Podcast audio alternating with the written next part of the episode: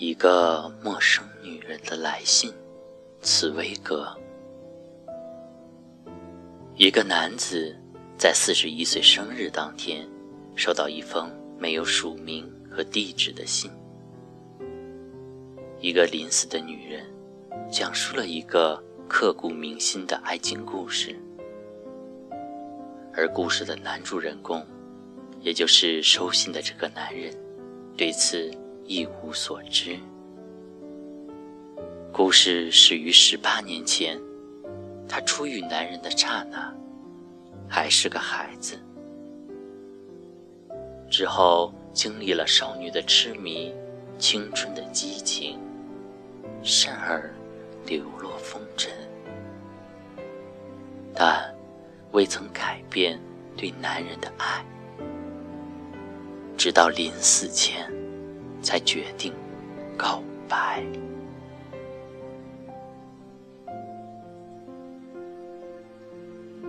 第一章，和我素昧平生的你，著名小说家啊。到山上去休息了三天，今天一清早就回到了维也纳。他在车站上买了一份报纸，刚刚瞥了一眼报上的日期，就记起今天是他的生日。他马上想到已经四十一岁了，他对此并不感到高兴。也没觉得难过。他漫不经心翻了一会儿报纸，便叫了一辆小汽车回到住所。仆人告诉他，在他外出期间，曾有两个人来访，还有他的几个电话。随后便把积攒的信件用盘子端来交给他。他随随便便地看了看，有几封信的寄信人引起了他的兴趣。他就把信封拆开，有一封信的字迹很陌生，写了厚厚一沓，他就先把它推到一边。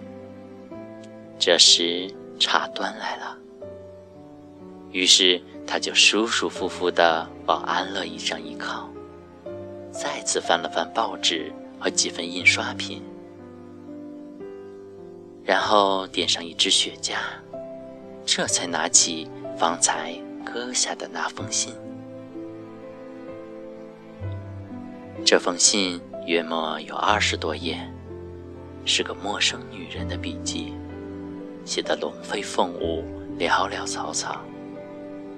与其说是封信，倒不如说是份手稿。他不由自主地再次把信封捏了捏，看看有什么附件落在里面没有。但信封里是空的，无论信封上还是信纸上都没有寄信人的地址，也没有签名。奇怪，他想，又把信拿在了手里。你。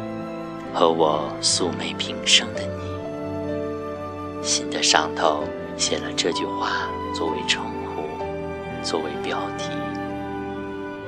他的目光十分惊讶地停住了。这指的是他，还是一位臆想的主人公呢？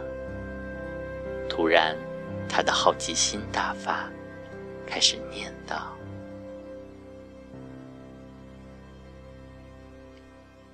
我的孩子昨天去世了。为挽救这个弱小娇嫩的生命，我同死神足足斗了三天三夜。他得了流感，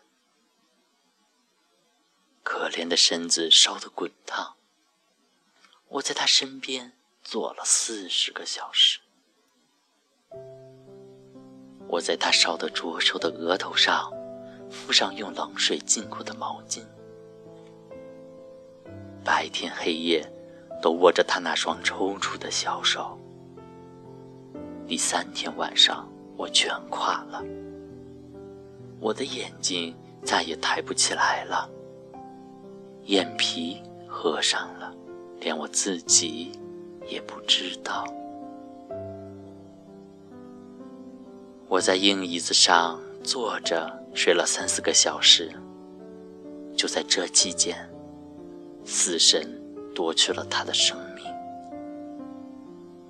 这逗人喜爱的可怜的孩子，此刻就在那儿躺着，躺在他自己的小床上，就和他死的时候一样，只是。他的眼睛，他那聪明的黑眼睛合上了，他的两只手交叉着放在白衬衫上，床的四个角上高高燃点着四支蜡烛，我不敢看一下，也不敢动一动，因为烛光一晃，他脸上和紧闭的嘴上。就影影绰绰的，看起来就仿佛他的面颊在蠕动，我就会以为他没有死，以为他还会醒来，还会用他银铃似的声音对我说些甜蜜而稚气的话语。但是我知道，他死了。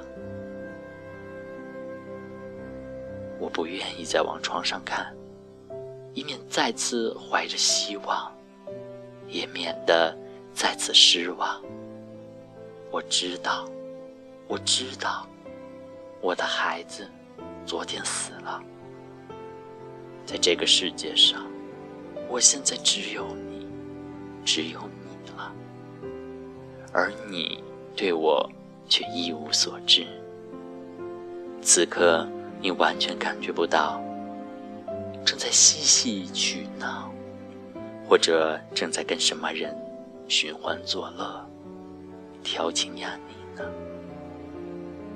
我现在只有你，只有同我素昧平生的你，我始终爱着的你。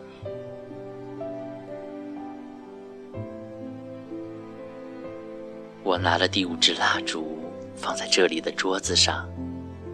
我就在这张桌上给你写信，因为我不能孤零零的一个人守着我那死去的孩子，而不诉说我的衷肠。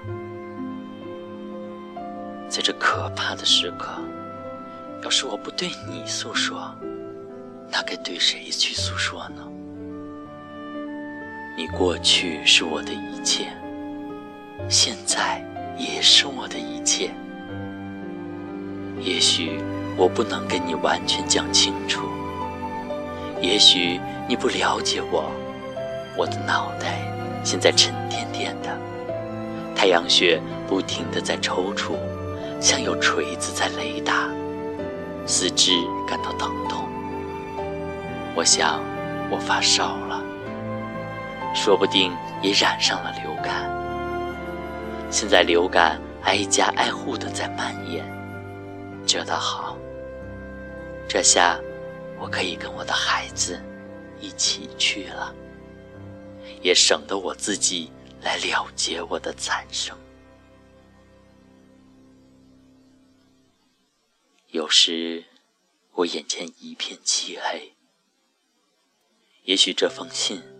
我都写不完了，但是我要振作起全部精力来向你诉说一次，只诉说这一次。你，我的亲爱的，同我素昧平生的你，我想同你单独谈谈，第一次把一切都告诉你，向你倾诉。我的整个一生，都要让你知道，我的一生始终都是属于你的，而对我的一生，你却从来毫无所知。可是，只有当我死了，你再也不用答复我了。现在我的四肢忽冷忽热。如果这病魔真正意味着我生命的终结，这时我才让你知道我的秘密。假如我能活下来，那我就要把这封信撕掉，并且像我过去一直把它埋在心里一样，我将继续保持沉默。但是，如果你手里拿到了这封信，那么你就知道，那是一个已经死了的女人在这里向你诉说她的一生，诉说他那属于你的一生。从他开始懂事的时候起，一直到他生命的最后一刻，作为一个死者，他再也别无所求了。他不要求爱情，也不要求怜悯和慰藉。我要求你的只有一件事，那就是请你相信我，相信这颗痛苦的心匆匆向你吐露的这一切。请你相信我讲的这一切。我要求你只有这一件事。一个人。在其独生子去世的时候，是不说谎的。